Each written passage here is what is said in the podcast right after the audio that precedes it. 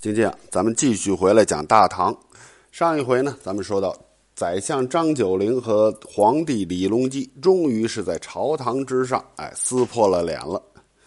那么这个时候呢，皇帝李隆基已经变了，固执，听不得意见，甚至是多疑猜忌，而且有的时候体现出来六亲不认的一种表现。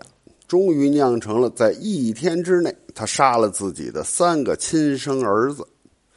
要说这件事儿，我们还得说一个人说起，哎，那就是最近十年都没有亮相的这个武惠妃。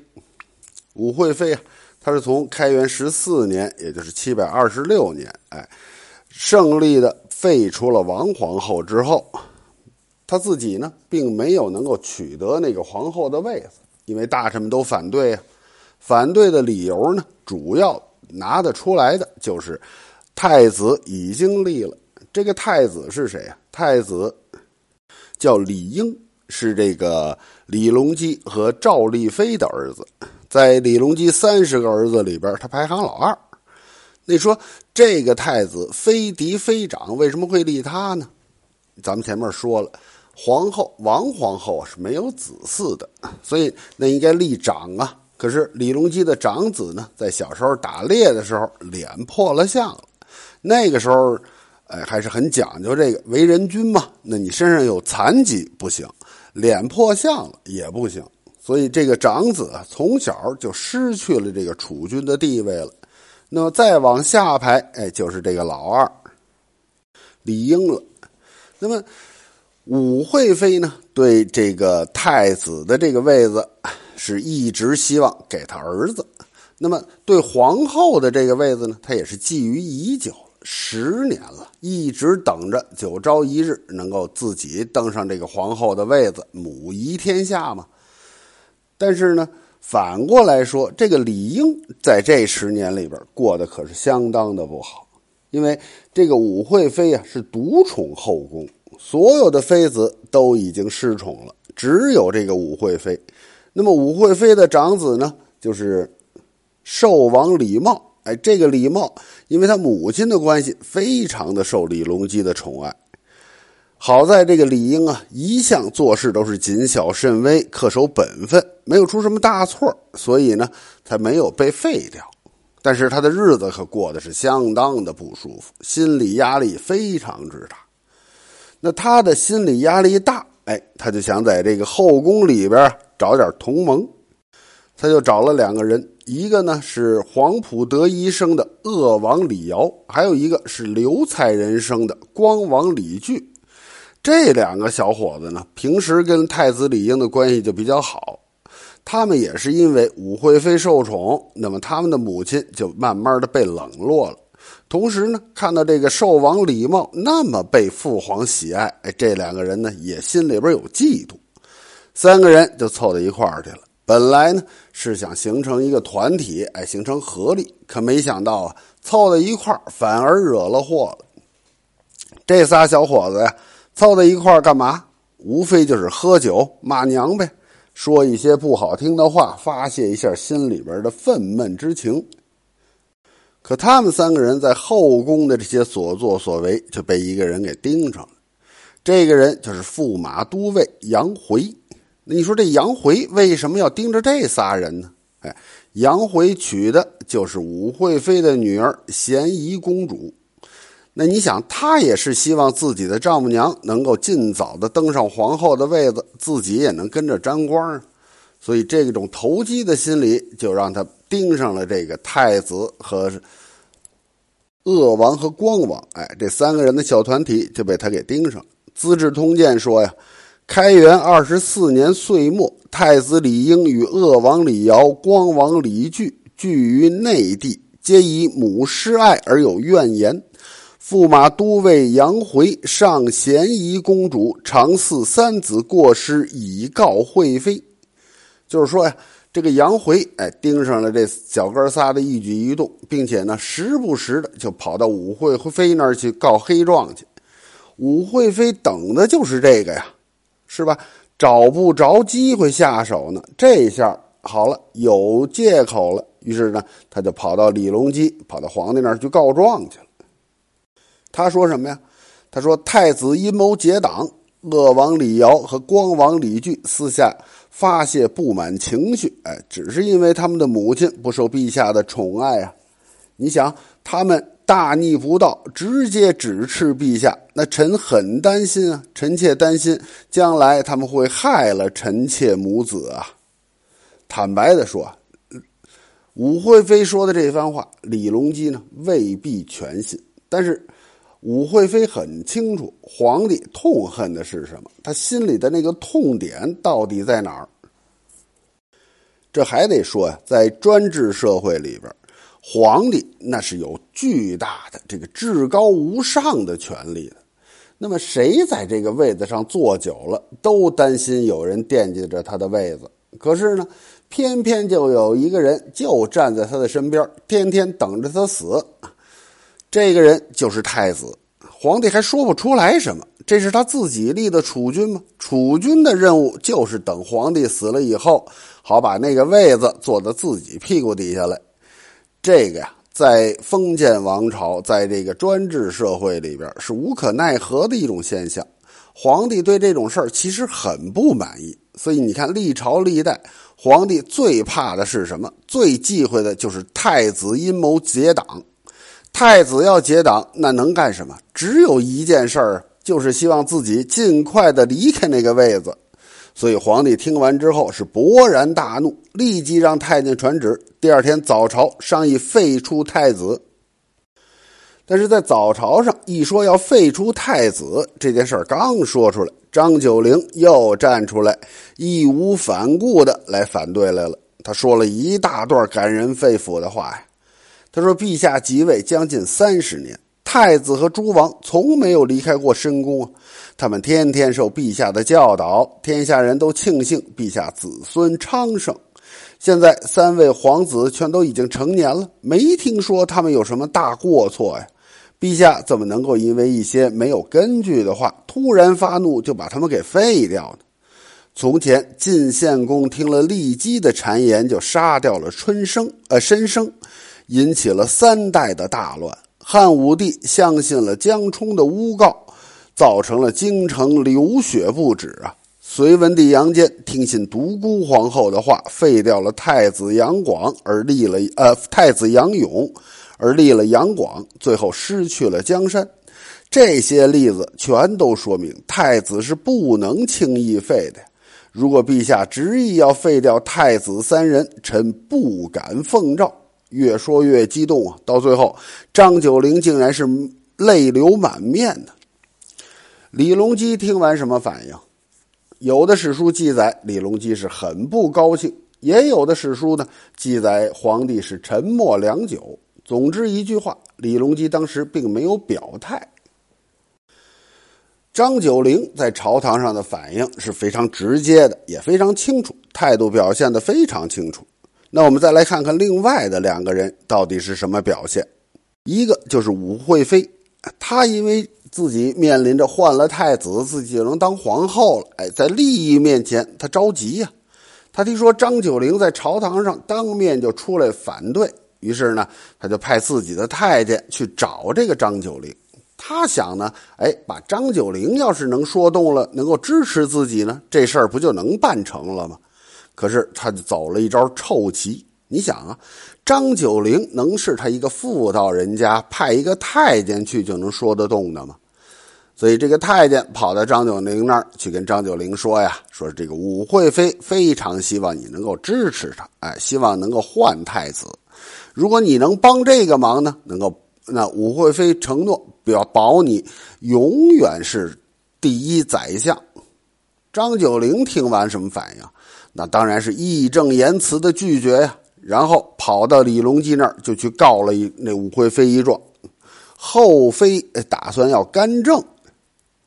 那我们再来看看这个李林甫是什么反应啊？李林甫在散朝之后，哎，诚心跑到一个太监的旁边，自言自语的说：“哎，换太子嘛，废立太子，这乃是陛下的家事，何必过问外臣呢？”你看。他没有跟皇帝明说，但是他知道自己说出这个话，太监一定会传达到皇帝的耳朵里去的。这就是他聪明的地方了。那么这些事儿全都发生了，个人有个人的反应。李隆基最后到底是什么反应？哎，李隆基就是没反应。那我们分析一下啊，李隆基为什么会这么做？哎，如果说太子说武惠妃说太子的坏话，李隆基全信吗？未必全信。那你真小看这皇帝了，当了三十年皇帝，这点都分不出来吗？利害关系人，哎，这个跑过来告对手的状，这事儿本来就相当可疑，所以李隆基未必对武惠妃的话全信。但是为什么他会表现的这么激烈，要到朝堂上去议论这个事儿呢？可以说呀，我觉得李隆基这是故意做的局，因为他对武惠妃确实是非常的宠爱的，而且呢，他还是这个有这个心想让武惠妃做皇后，但是他可未必真心想换这个太子。如果是说他信了武惠妃的话，那完全可以把三个孩子、三个王爷加上太子三个人一块叫到跟前来臭骂一顿、训诫一顿，哎，是禁足东宫也好啊，是这个罚一下也好啊，总之呢，他可以自己处理。为什么要到朝堂上去呢？好像这个事儿闹得轰轰烈烈，但其实他心里很清楚啊，张九龄这些人一定会跳出来反对的。那么他就算给武惠妃也算有个交代。我不是不支持你啊，朝臣反对我也没办法。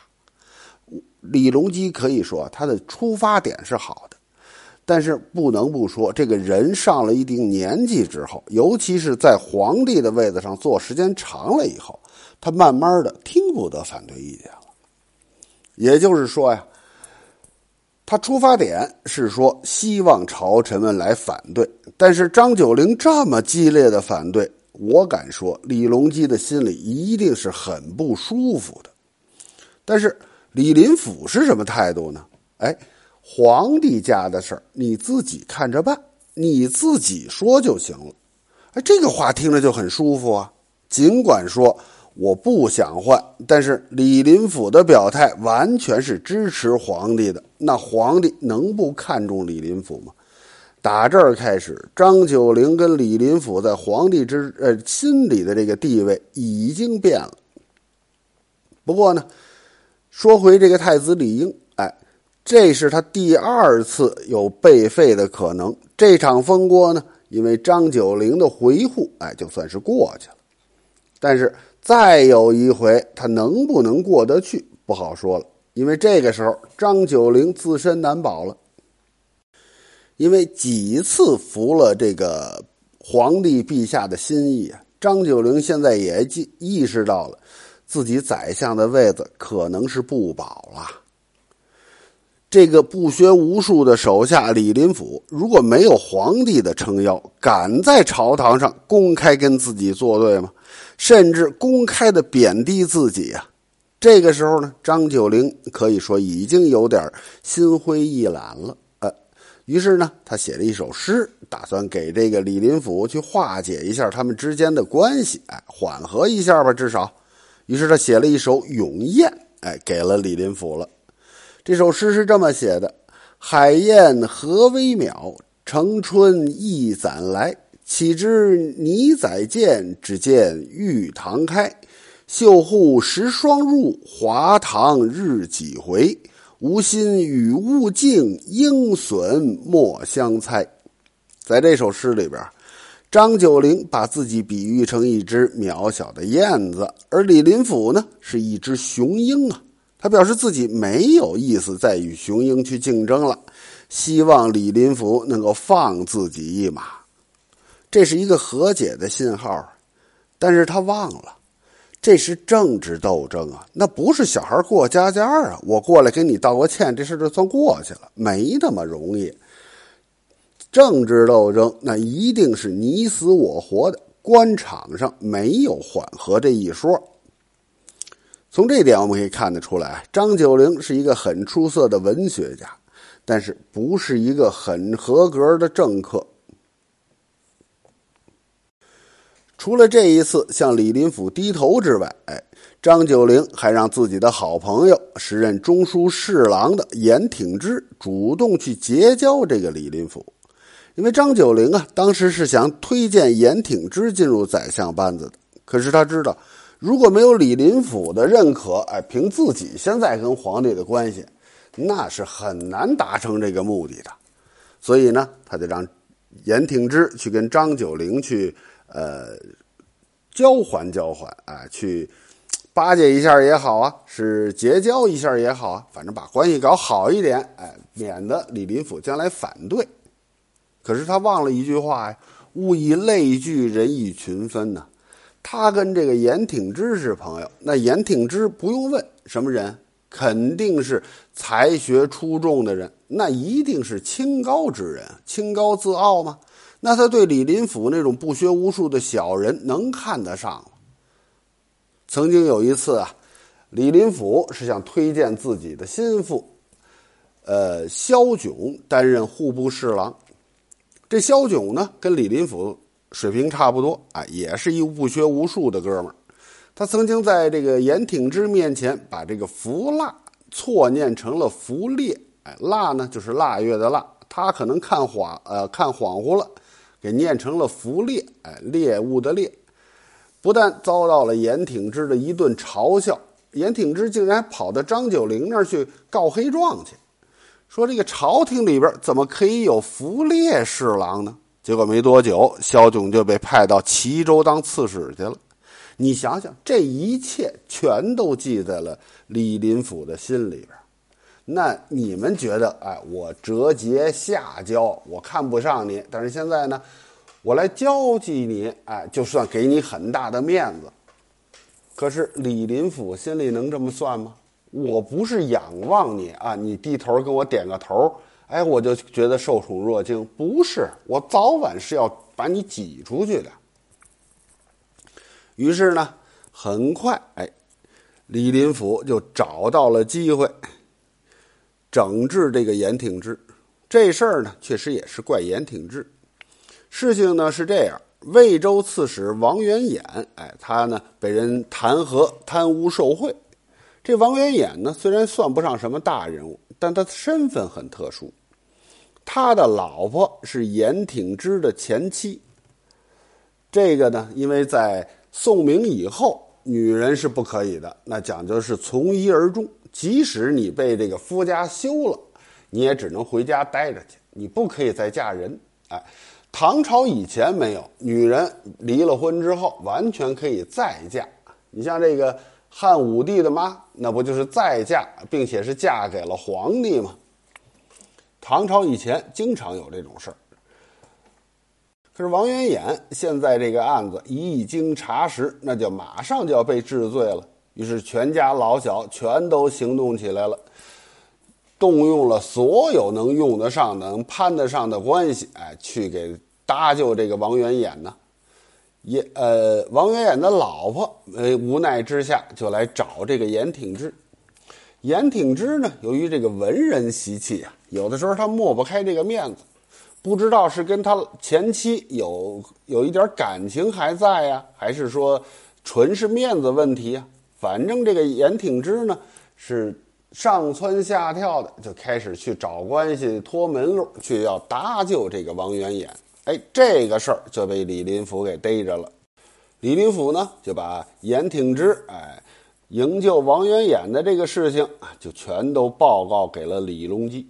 李隆基就召集宰相们商议如何处置这个王呃严挺之。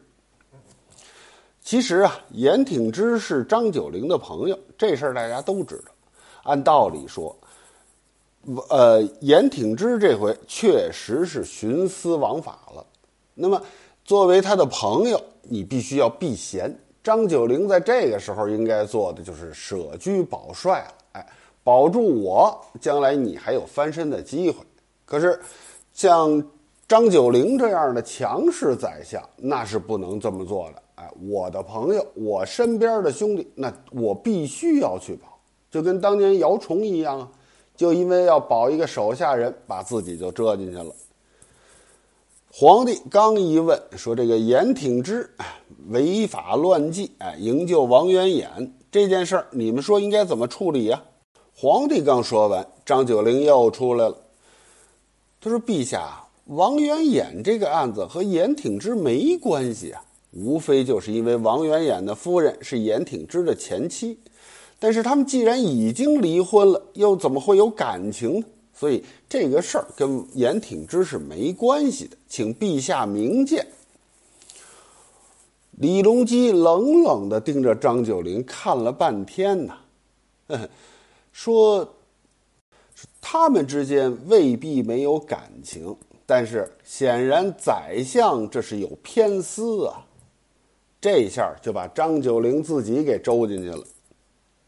就因为这个事儿，没过多久，张九龄被罢免了宰相，改任尚书右丞。李林甫接替了他中书令的位子。另一位宰相，哎，那个副宰相侍中裴耀卿。也被贬为尚书左丞，跟张九龄配对儿去了。李林甫这就成为了开元的第一宰相了。后来呢，张九龄又因为推荐人的失误，哎，被贬为了荆州长史，从此就再也没有进入到长安。他的罢相可以说呀，李隆基一朝贤相到此就算是终结了。再也没有贤相了。《资治通鉴》曾经评价呀，说这个李隆基所用的这些宰相，哎，姚崇是崇尚通达，宋璟呢崇尚法治，张家珍崇尚励志，张悦崇尚文学，李元宏、杜仙崇尚节俭，韩休、张九龄崇尚正直，各有他们的长处。九龄既获罪，从此朝廷的官吏全都是保身禄位，不再直言上谏。从此朝廷里边就再也没有贤相出现，再也没有敢直言上谏的官员了。好了，今天呢，咱们就先讲到这儿。晚安，我的宝贝儿，爱你。